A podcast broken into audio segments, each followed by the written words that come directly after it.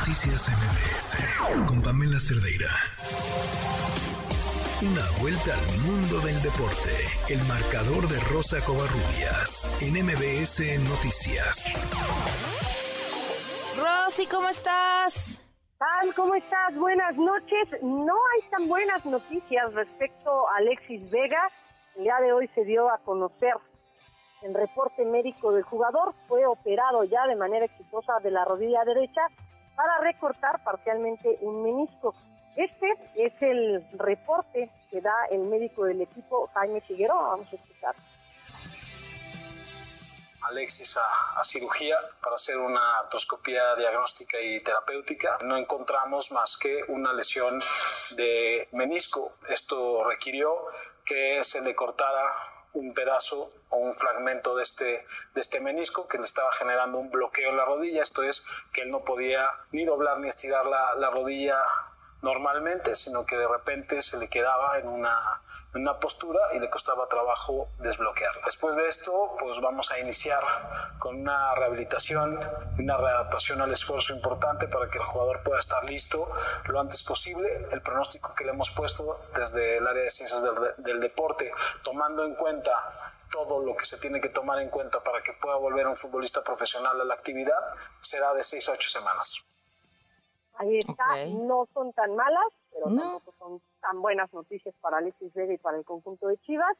Afortunadamente, el proceso de recuperación va a ser el mínimo porque este tipo de lesiones puede llevar de seis semanas hasta seis meses, entonces por ahí va, digo, no, no, no fue tan doloso, son dos meses lo que podría perderse Alexis Vega y vamos a estar obviamente pendiente de su recuperación. El día de hoy Tigres, en más de la Liga MX, se dio a conocer que pues ya de manera oficial Nicolás Ibáñez es su jugador, ya entrenó con el primer equipo y firmó contrato que lo va a ligar con la directiva regelina, con el equipo regiomontano durante los próximos cuatro años. Esto fue lo que dio a conocer la directiva felina a través de sus redes sociales. Y siguiendo con temas de Liga MX de Tigres, pero que tienen que ver con Tigres femenil, el próximo sábado se va a llevar a cabo la Copa Amazonas entre el conjunto de Tigres y el Bayern Múnich femenil. Hay que mencionarlo, Pan, desde el año pasado equipos, diversos equipos de la Liga MX femenil han estado disputando partidos de nivel internacional con clubes internacionales. Lo hizo el América con el equipo de Los Ángeles, ya también eh, se jugó un partido con el Bayern Leverkusen y bueno, pues el día de el día sábado va a ser la Copa Amazonas entre, Tigres y el Bayern Múnich, uno de los equipos más poderosos de Europa, aunque hay que decirlo, Francia ahorita lleva mano con sus equipos y también Inglaterra tienen dos de las mejores ligas a nivel femenil en el mundo.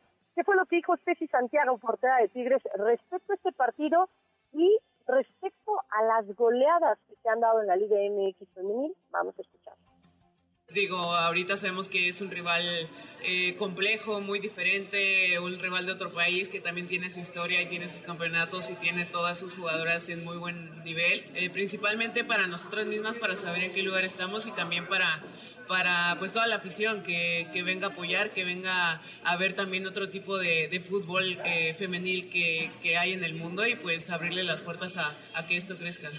se agradece que el club como institución haya buscado este tipo de, de partidos. Como jugadora obviamente te reta, te mide, te, te inspira para dar tu mejor resultado. Yo creo que los equipos han estado trabajando en algunos casos se nota el trabajo que, que, han llevado, pero digo, desafortunadamente no todos los clubes en general dan ese apoyo, dan, dan toda esa apertura al, fútbol femenil para que esto crezca. Y es que sí hay que comentarlo, Pan, en esta temporada, en solamente dos jornadas, ha habido goleadas de espanto.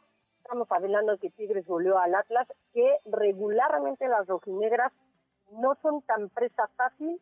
Fue en la primera jornada el equipo de Juárez que goleó a Mazatlán 7-0, Chiva, eh, Pachuca que venció 10 por 2 a Toluca.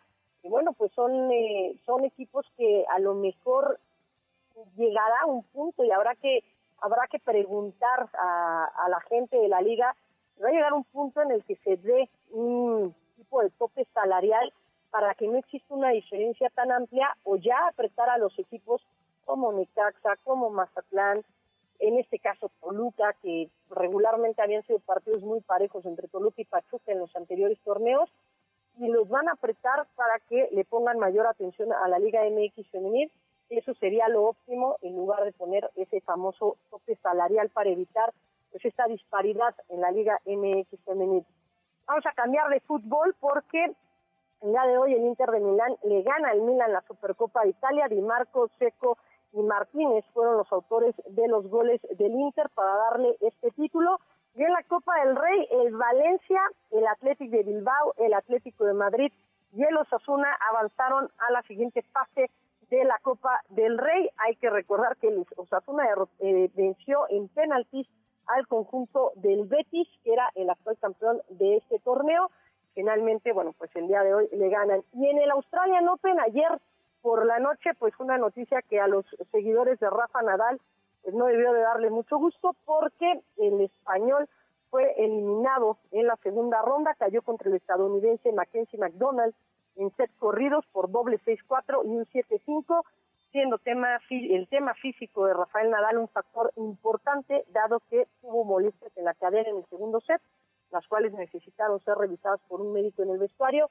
Y bueno, pues finalmente su participación de Rafa Nadal en el Australian Open se ha terminado. Djokovic, quien busca regresar a los primeros puestos del ranking del ATP, sigue pues en la pelea. Iga Swiatek ayer venció en dos sets a Camila Osorio, también en el Australian Open, así que la número uno del mundo continúa vigente en el Australian Open. Pan, la información deportiva. Gracias, Rosy. Muy buenas noches. Un abrazo, buenas noches.